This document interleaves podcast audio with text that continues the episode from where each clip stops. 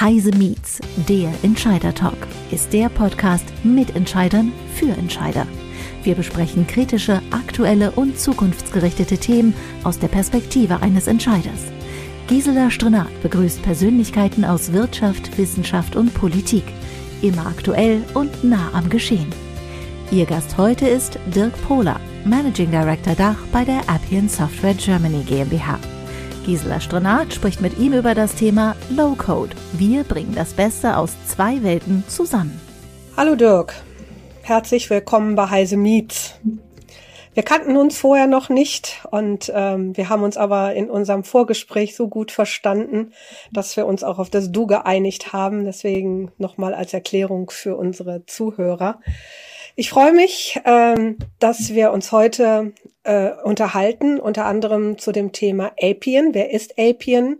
Zu den Themen Low-Code und RPA und die Zukunft von Automatisierung. Also ich glaube, ganz, ganz spannende Themen. Aber bevor wir starten, fände ich es ganz spannend, wenn du unseren Zuhörern nochmal erzählst, wer ist eigentlich Dirk Pohler? Ja, vielen Dank. Das mache ich sehr gerne, Gisela. Ähm, ich leite seit nun acht Jahren bei Appien die deutschsprachige Region und habe ähm, hier quasi von Null an die Vertriebsorganisation im Jahr 2013 aufgebaut, damals einem Kunden der Bayerischen Landesbank. Wir sind heute ähm, etwa 50 deutschsprachige Mitarbeiter und da ist noch nicht die gerade erst kurz erfolgte Akquisition mit eingerechnet, über die wir ja später noch sprechen und betreuen so zwischen 50 und 60 ähm, Großkunden, Konzerne aus allen verschiedenen Branchen. Danke für die kurze Einführung, aber vielleicht kannst du das noch mal ein bisschen ergänzen. Apien, wer ist Apien? Du hast gesagt, wie viele Mitarbeiter ihr habt und äh, dass ihr große Kunden betreut. Zum einen haben wir uns im Vorgespräch auch über die Aussprache unterhalten schöne Erläuterung gebracht. Es wird ja eigentlich Apian geschrieben. Warum spricht man es Appian?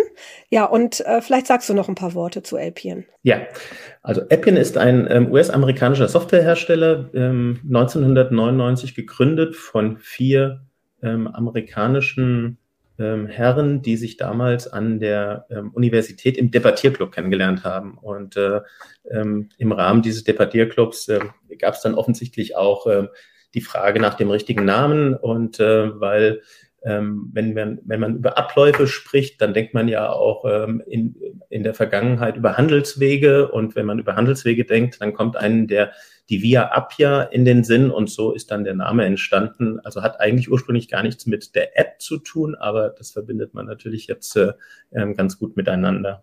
Ähm, vielleicht noch ganz kurz, ähm, ich sagte, wir sind ein amerikanischer Softwarehersteller. Was machen wir denn genau? Im Handel äh, oder nicht im Handel. Wir sind ähm, ein Hersteller von einer äh, sogenannten Low-Code-Automatisierungsplattform, ähm, die Unternehmen hilft, Anwendungen und äh, Workflows, also Prozessabläufe ähm, zu erstellen. Mhm, über das, den Begriff Low-Code werden wir uns ja gleich noch unterhalten, was da genau dahinter steckt. Aber was mich vorher interessieren würde, wir sind mitten in einer Pandemie und äh, wir haben gemerkt, dass diese Pandemie natürlich das Thema Digitalisierung auch sehr stark gepusht hat. Sonst mhm. würden wir wahrscheinlich jetzt auch die Form dieses Podcastes machen, wie wir es jetzt machen. Äh, merkt ihr das bei Apien und ist die Bereitschaft, Prozesse zu digitalisieren, größer geworden als noch vor ungefähr zwei Jahren? Ja, ehrlicherweise denke ich, dass alle Software oder sogar alle IT-Hersteller von, ähm, von, der, ähm, von der Situation profitieren, weil es einfach auch unsere Arbeitsbedingungen verändert. Also ähm, allen voran steht natürlich ähm, das Thema Work, Work from Home. Also viele, viele Leute arbeiten jetzt im Homeoffice, was vor einem Jahr fast undenkbar gewesen ist. Und wenn man ähm, im Homeoffice arbeitet und dem Kollegen nicht mehr täglich ähm, begegnet, dann ist es einfach gesagt auch nicht mehr so einfach, eine, einen Vertrag, den man ausgedruckt hat, von einem Schreibtisch zum anderen zu bringen. Und schon allein dann äh, muss so eine Digitalisierung ähm, auch voranschreiten um einfach dann auch das ähm, Arbeiten miteinander in verschiedenen Facetten zu ermöglichen.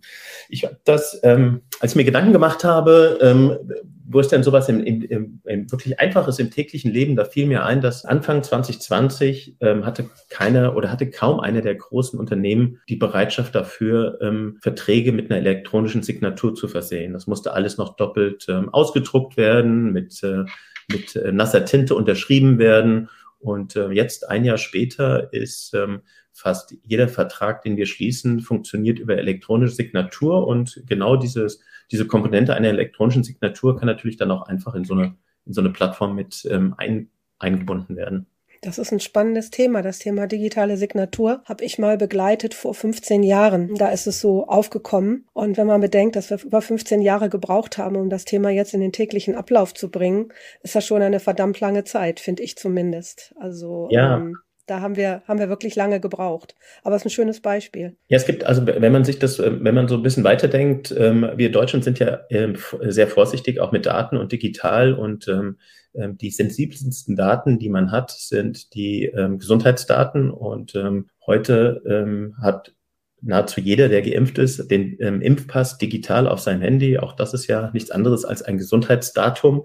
Ähm, also da hat sich schon ähm, das, ähm, das Verständnis und die Bereitschaft ähm, in, in vielen Belangen, in vielen Belangen gedreht. Mhm. Ja, jetzt habt ihr aber in eurem Portfolio das Thema Low Code. Low Code ist ja auch so ein Buzzword was seit ja. Ein, ja, ein paar Jahren jetzt immer mal wieder auftaucht. Was ist Low-Code? Kannst du das vielleicht einfach mal für unsere Zuhörer erklären? Was versteht man unter Low-Code? Ja, du hast es schön gesagt, es ist wirklich ein Buzzword und es ist ganz vielschichtig. Aber am Ende bedeutet Low-Code die Erstellung von Anwendungen mit Hilfe vorgefertigter Softwarebausteine. Und diese Softwarebausteine sind ähm, im, im wiederverwendbar und werden mittels grafischer Modellierungsverfahren zusammengebastelt, zusammengestellt. Ähm, also andere Buzzwörter ist Track and Drop, also man zieht quasi was von einer von einer Bibliothek dann in die, ähm, in, ja, an die Tafel oder ähm, und das, was man sieht, ist dann auch schon genau das, was dann rauskommt. Also what you see is what you get. Das sind die Dinge, die es dann vereinfachen und dann auch die Brücke schlagen zwischen der harten Umsetzung in der IT zur, ähm, zur weichen Anforderungen des, ähm, des Fachbereiches. Gern genommen ist natürlich da die Analogie, ähm, die wir ähm, mit, mit Lego haben. Mhm.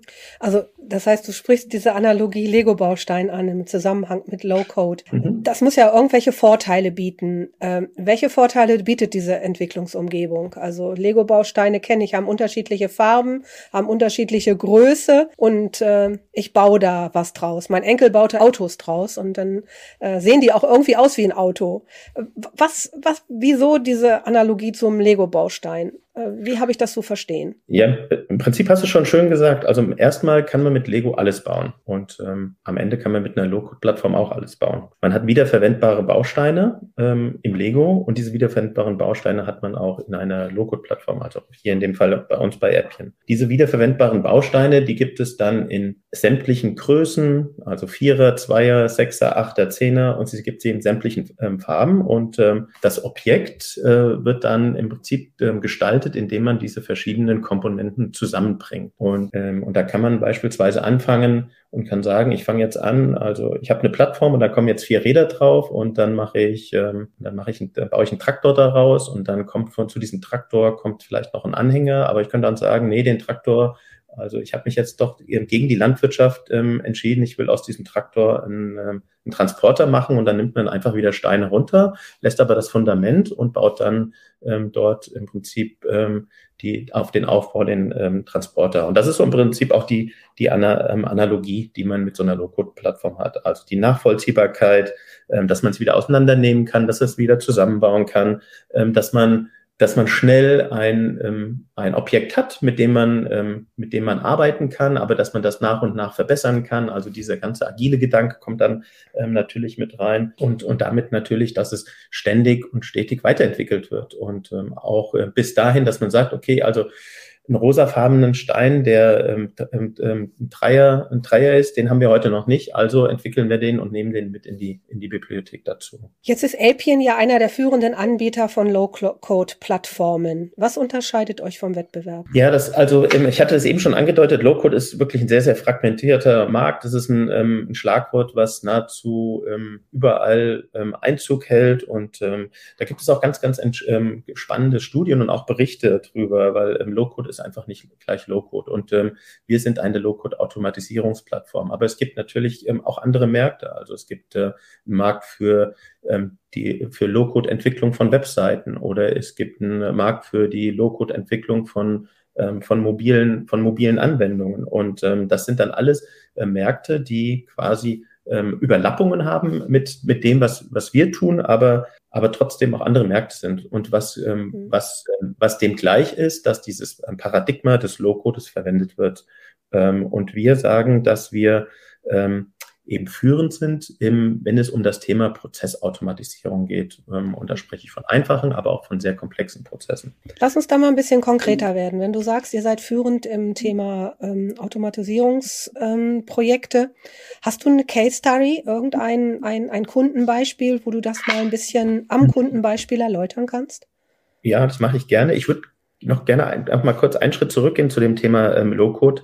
Also die Vision von Appian war es, dass man innerhalb ähm, ähm, von zwei Jahren oder ähm, alle zwei Jahre ein Prozessautomatisierungsprojekt in der Implementierungszeit halbiert. Und ähm, um das zu schaffen, ähm, ist man quasi gefordert, in diesen Low-Code-Bereich zu gehen. Und so ist, sind wir im Prinzip ähm, auch dazu gekommen, dass wir gesagt haben, um, um diese Vision, ähm, ähm dieser Vision auch zu folgen, brauchen wir einfach diese Komponenten, ähm, die man oder dieses Paradigma des Low-Codes, ähm, um einfach schnell und agil ähm, solche komplexen Anwendungen auch erstellen zu können.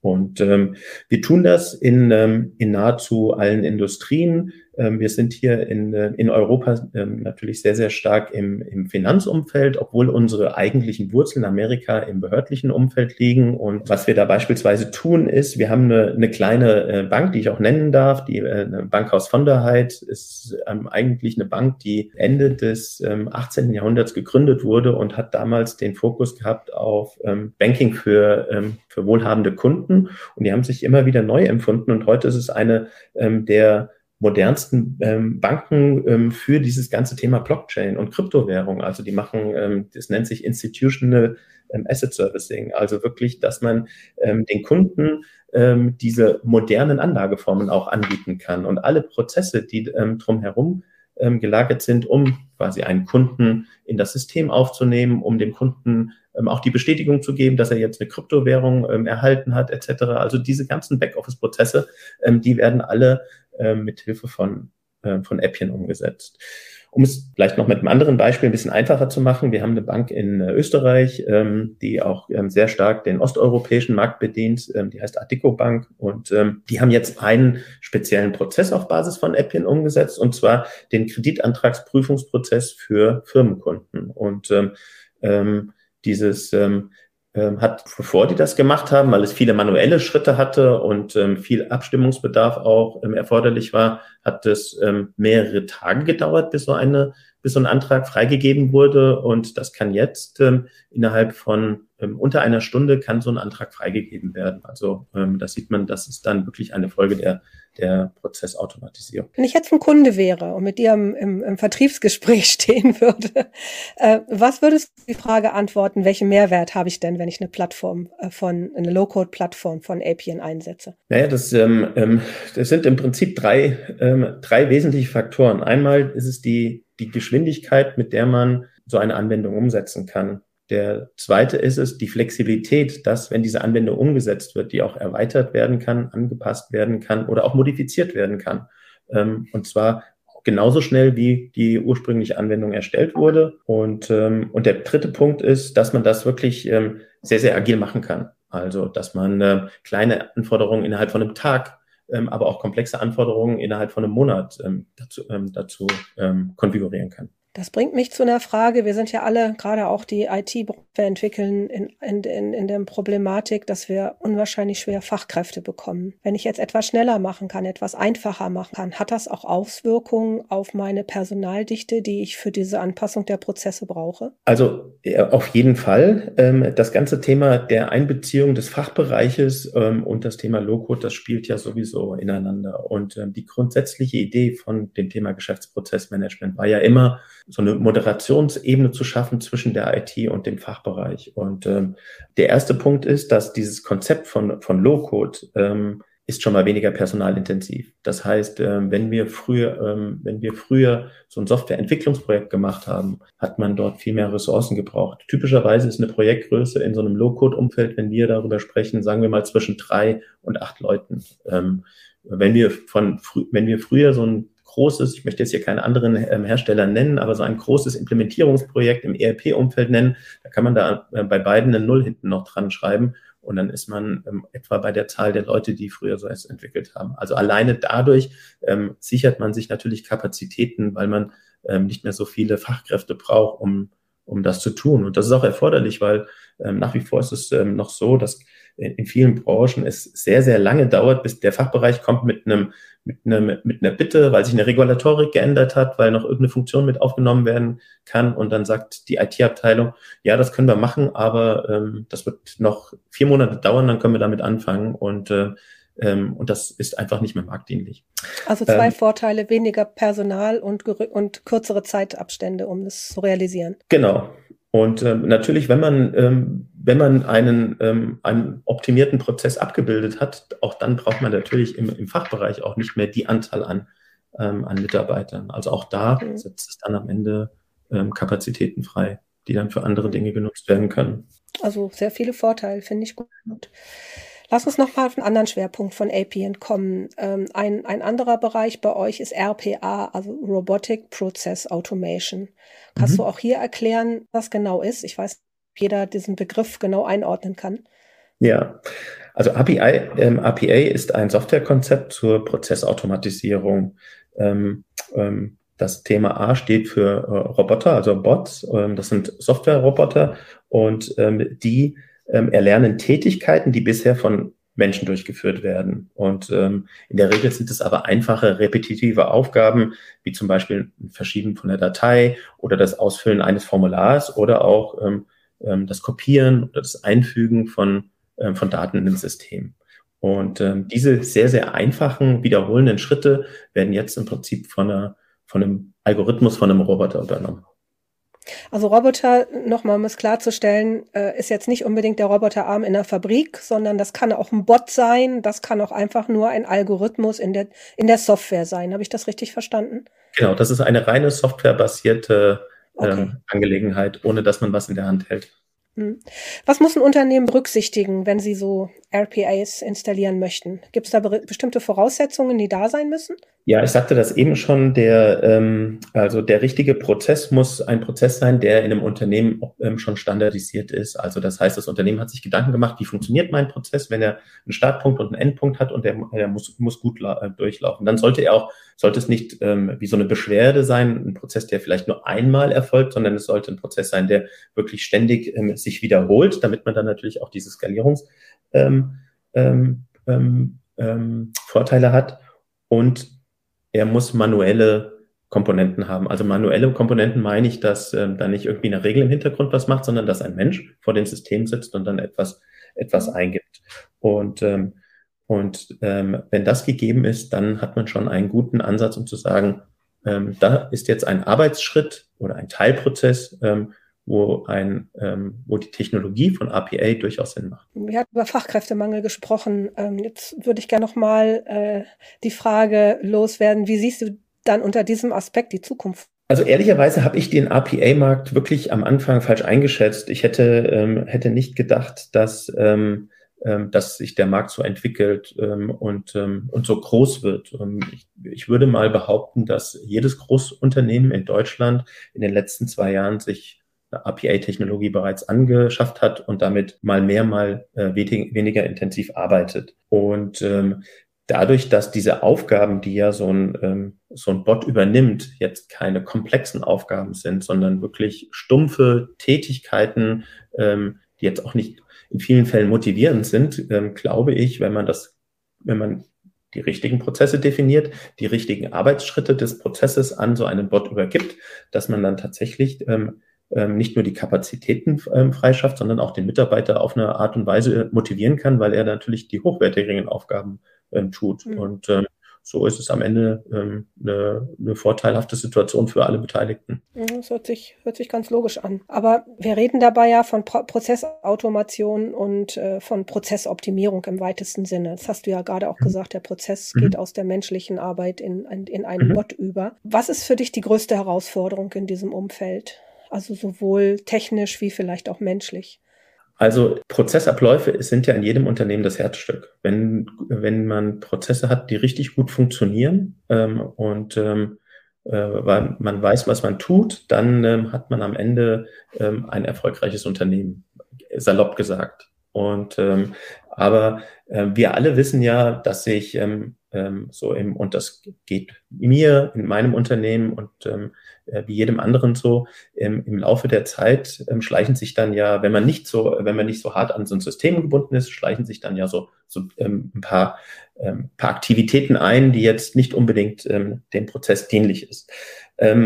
Und äh, von daher ist schon allein dieser organisatorische Teil, dass man wirklich den Prozess ähm, ähm, so definiert, dass sich jeder Mitarbeiter darin wiederfindet, dass er im System so umgesetzt wird, ein schier endliches, ähm, endloses Thema, über das wir ähm, wahrscheinlich stundenlang philosophieren können. Ähm, und es ist ähm, auch gerade, also wie gesagt, meine, meine persönlichen Wurzeln sind ja das Geschäftsprozessmanagement auch schon von, von Studienzeiten her. Und damals war es so, dass ähm, da gab es in Saarbrücken ja den Professor Scher, der ja danach sein eigenes Unternehmen gegründet hat und der hatte damals ja ein, ähm, ein ähm, das nannte sich Ares Objektmodell entwickelt, um diese großen, mächtigen SAP-Projekte irgendwie handeln zu können und ähm, dem, dem, dem Fachbereich was an die Hand zu geben, dass der sich in irgendeiner Form da wiederfindet, was, was die IT macht. Und, ähm, und da haben sich dann ja auch ähm, ähm, in den also es ist schon ein paar Jahre her, aber da haben sich damals ja auch Grabenkämpfe entwickelt, weil dann die IT stolz zurückgekommen ist, hat gesagt, hier, das habe ich in den letzten sechs Monaten entwickelt und dann hat der, der Fachbereich gesagt, das ist schön, aber das ist nicht so, wie ich es wollte. Und, Kann ich ähm, bestätigen.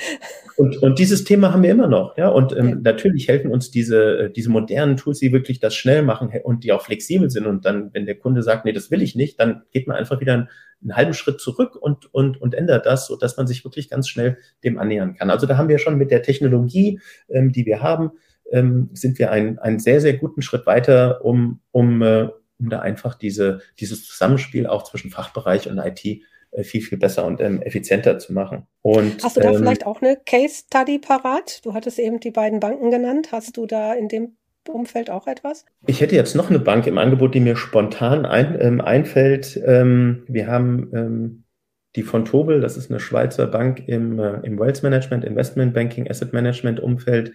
Die arbeiten mit Appian schon sehr, sehr lange zusammen. Das ist ein Kunde, den wir schon seit, seit über fünf Jahren haben.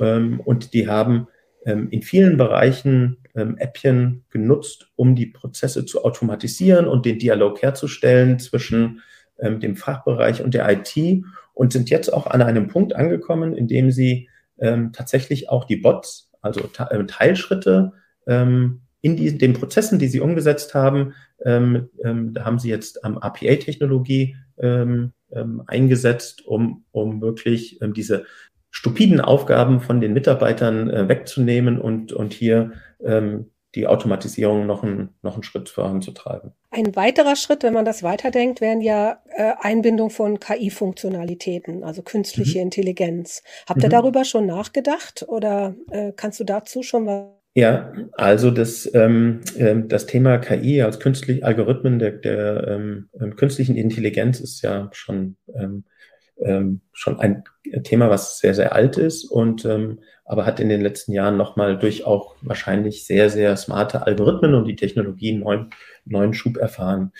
Ähm, wir arbeiten bei, ähm, bei Appian schon seit vielen Jahren mit, ähm, ähm, mit KI-Funktionalitäten, ähm, um Prozesse zu automatisieren. Wir arbeiten da seit vielen Jahren mit großen Partnern zusammen, ähm, also beispielsweise mit den Google AI Services oder auch mit Amazon AI Services, ähm, um einfach ähm, ähm, auch wiederum einzelne Prozessschritte, ähm, die automatisiert werden können, ähm, mit Hilfe von diesen Technologien ähm, zu, ähm, zu verbessern.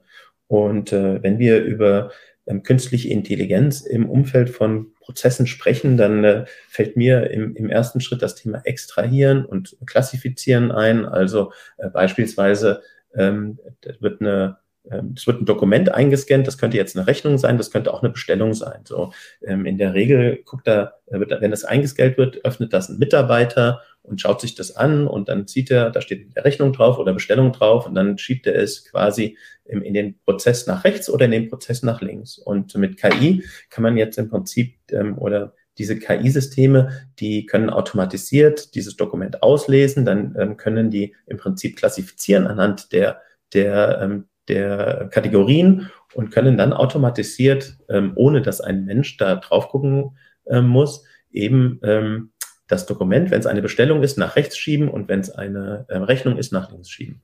Ähm, und das ist so ein, ein Beispiel ähm, von KI, so wie wir es heute auch schon nutzen und gerade in Unternehmen, ähm, die sehr, sehr servicegetrieben sind, also ähm, ähm, die viele Verträge haben, Versicherungen beispielsweise, aber auch Banken, für die ist das natürlich ein, ein Thema, um zum einen die Qualität ähm, ähm, und auch die Geschwindigkeit ähm, deutlich zu erhöhen. Mhm. Hört sich ganz logisch an für mich. Am Anfang unseres Gespräches ähm, bist du darauf gekommen, dass ihr ein anderes Unternehmen übernommen habt. Wir hatten da mhm. versprochen vorhin, dass wir da noch mal ein bisschen drüber sprechen wollen. Also Appian hat vor einiger Zeit das Unternehmen Lana Labs übernommen. Was waren eure Beweggründe, mhm. dem zu integrieren? Ja, Lana Labs ist ebenfalls ein Unternehmen, was ähm, im Bereich der künstlichen Intelligenz angesiedelt ist. Und ähm, LanaNets, die haben einen sehr smarten Algorithmus ähm, entwickelt, der ähm, im Umfeld von Process Mining genutzt wird. Vielleicht ganz kurz, was bedeutet Process Mining? Ähm, Process Mining bedeutet, dass man ähm, Geschäftsprozesse auf Basis von Mustern und digitalen Spuren ähm, analysiert ähm, und so dann ähm, Schwachstellen, Redundanzen, Leerläufe ähm, auf einer sehr, sehr tiefen Ebene entdecken kann. Ähm, also da werden die, diese ganzen Logs, die mitgeschrieben werden, die werden dann untersucht und, und herausgearbeitet und so werden dann Potenziale quasi ähm, sichtbar gemacht, die man, ähm, die man mit dem bloßen Auge nicht erkennen kann. Und ähm, das ist natürlich für uns, ähm, wenn wir über das Thema Geschäftsoptimierung ähm, oder Entschuldigung, wenn wir über das Thema Geschäftsprozessoptimierung, Prozessautomatisierung sprechen, ist das natürlich für uns der Anfang der Wertschöpfungskette, denn ähm, mit Process Mining Funktionalität können wir dann ähm, mit in, in unserer Plattform ganz am Anfang ähm, dem Kunden helfen, aufzudecken, wie denn sein idealer Prozess aussehen kann und wo denn die Schwachstellen sind, bevor wir dann anfangen, diesen Prozess dann auch weiter zu automatisieren. Kannst du vielleicht noch mal kurz auf den Punkt bringen, warum die Kombination zwischen Prozess Mining, Workflow und Automatisierung in der äh, Zukunft so wichtig ist? Ja, also das ist im Prinzip der Dreiklang der Prozessautomatisierung. Das kann man sich wie so ein Lebenszyklus vorstellen. Und ähm, am Anfang ist es so, wenn man was verbessern will, dann muss man das irgendwie messen können. Und wenn man ähm, das oder man muss es quantifizieren können. Und da ist das Thema Process Mining so der erste Schritt. Also ich habe ähm, heute einen ähm, einen Ablauf, beispielsweise die, das Neuanlegen eines neuen Kunden und ähm, das dauert heute irgendwie zwölf Stunden und danach diesen zwölf Stunden bekommt dann der, ähm, der Kunde eine E-Mail und es wird bestätigt, dass er aufgenommen wird. So.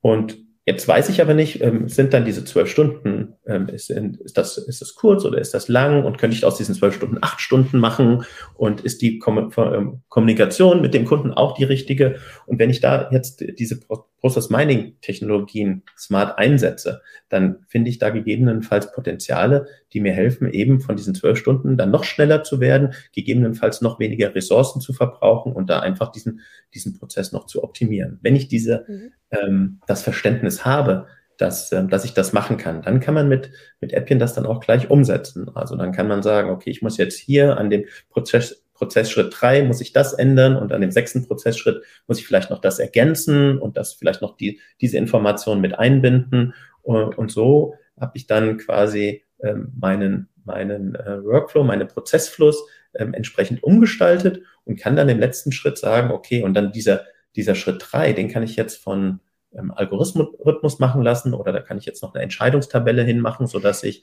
ähm, da auch ein Stückchen weit die, die Automatisierung vorantreibe. Und so hat man im Prinzip dann ähm, auch mit einem zeitlichen Ablauf ähm, dieses ganze Thema Prozessautomatisierung abgedeckt. Und wenn dann der Prozess automatisiert ist, kann man dann wieder zurückgehen, auf, auf Null springen und kann sagen, okay, jetzt habe ich, jetzt ist der drei Monate durchgelaufen, jetzt schauen wir uns doch mal die Ergebnisse an und kann dann wieder im Prinzip anfangen und kann den dann so immer Schritt für Schritt ein Stückchen besser machen. Verbessern. Jetzt kommen wir fast zum Ende unseres Podcastes, aber ich hätte trotzdem noch mal die Bitte, kannst du die Themen, die wir heute angesprochen haben, Low Code, RPI, äh, mhm. Prozessmining und so weiter, nochmal für unsere Zuhörer ganz kurz mit den Mehrwerten darstellen. Was ist der Mehrwert äh, für jemanden, der diese Verfahren einsetzt? Ja, das mache ich gerne. Das sind äh, sehr viele Schlagwörter, die so in, der, in diesem IT-Umfeld immer aufkommen. Ähm, ich versuche das mal zu erklären, so ein bisschen bildlich mit einem Pfeil, der, ähm, der zwei Enden hat. Und an diesem einen Pfeil ähm, am, am, an dem Ende des einen Falls, da würde ich sagen, dass das, ähm, da haben wir eine Standardanwendung. Ähm, und eine Standardanwendung ist ja eine Anwendung jetzt beispielsweise für das Thema Personalwesen. Also eine Anwendung, die vordefiniert ist, die ähm, ein Unternehmen einführen kann und dann sind alle ähm, ähm, Formulare und Masken und Prozesse sind, sind schon da. Und dann kaufe ich so ein Paket. Vorteil, man kann es ganz schnell ein, ähm, einführen, man hat sehr schnell ein, ein sichtbares Ergebnis. Nachteil, es ist eben sehr standardisiert und wenig individualisiert. Jetzt gehen wir an das andere Ende des, ähm, des Pfeiles und da haben wir dann ähm, das eben schon angesprochene Thema Eigenentwicklung. Gibt es ja auch noch ähm, ganz viele Eigenentwicklungen. So, der Vorteil von der Eigenentwicklung ist, ich kann im Prinzip am Ende ent alles entwickeln, was ich will. Ich brauche nur Ressourcen und die Ressourcen müssen verstehen, was sie entwickeln sollen und dann können die innerhalb von einem bestimmten Zeitraum alles sehr, sehr individuell entwickeln. Ähm, Nachteil, ähm, wenn so eine Eigenentwicklung steht, ist sie in vielen Fällen ähm, wenig anpassbar. Es, es, hat, ähm, es kostet einiges, diese, ähm, diese, ähm, diese Lösung auch zu entwickeln und sie zu warten. Sie hat dann auch nicht mehr die Flexibilität. Vorteil, sie ist wirklich optimal auf, das, auf die individuellen Anforderungen eines Unternehmens angepasst. So, und jetzt kommen wir mit, ähm, mit dem Thema Low-Code-Automatisierungsplattform ähm, in, der, in, in die Mitte. Wir sagen, wir verbinden im Prinzip das Beste aus beiden Welten. Wir haben so ein bisschen ähm, den Ansatz ähm, der der, Standard an, ähm, an, der Standardanwendung. Wie machen wir das? Indem wir einfach diese wiederverwendbaren Bausteine haben, die wir, die wir im Low-Code-Umfeld nutzen, um so schnell ähm, eine, eine Lösung ähm, zu erstellen. Auf der anderen Seite nutzen wir dann diese Technologien wie jetzt äh, Robotik, um ähm, diese Arbeitsschritte äh, zu automatisieren und schneller und effizienter und besser zu machen. Und das eben alles ähm, auf einer einzigen Plattform. Ich finde, das war ein tolles Schlusswort schon fast von dir. Wir verbinden das Beste aus beiden Welten. Also ich glaube, das ist, ist für mich jetzt absolut hängen geblieben, äh, äh, dass, dass das eigentlich wirklich der Mehrwert ist, dass das eine und das andere nicht abschaffen wollt, sondern einfach sagt, ihr verbindet das Beste aus beiden Welten. Vielen Dank, Dirk. Danke. Ich habe eine Menge heute gelernt. Danke für das gute Gespräch. Ich danke. Ich danke auch, Gisela. Vielen Dank. Das war Heise Meets, der Entscheider-Talk.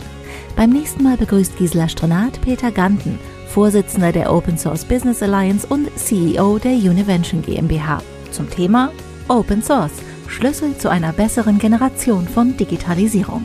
Wir freuen uns auf Sie.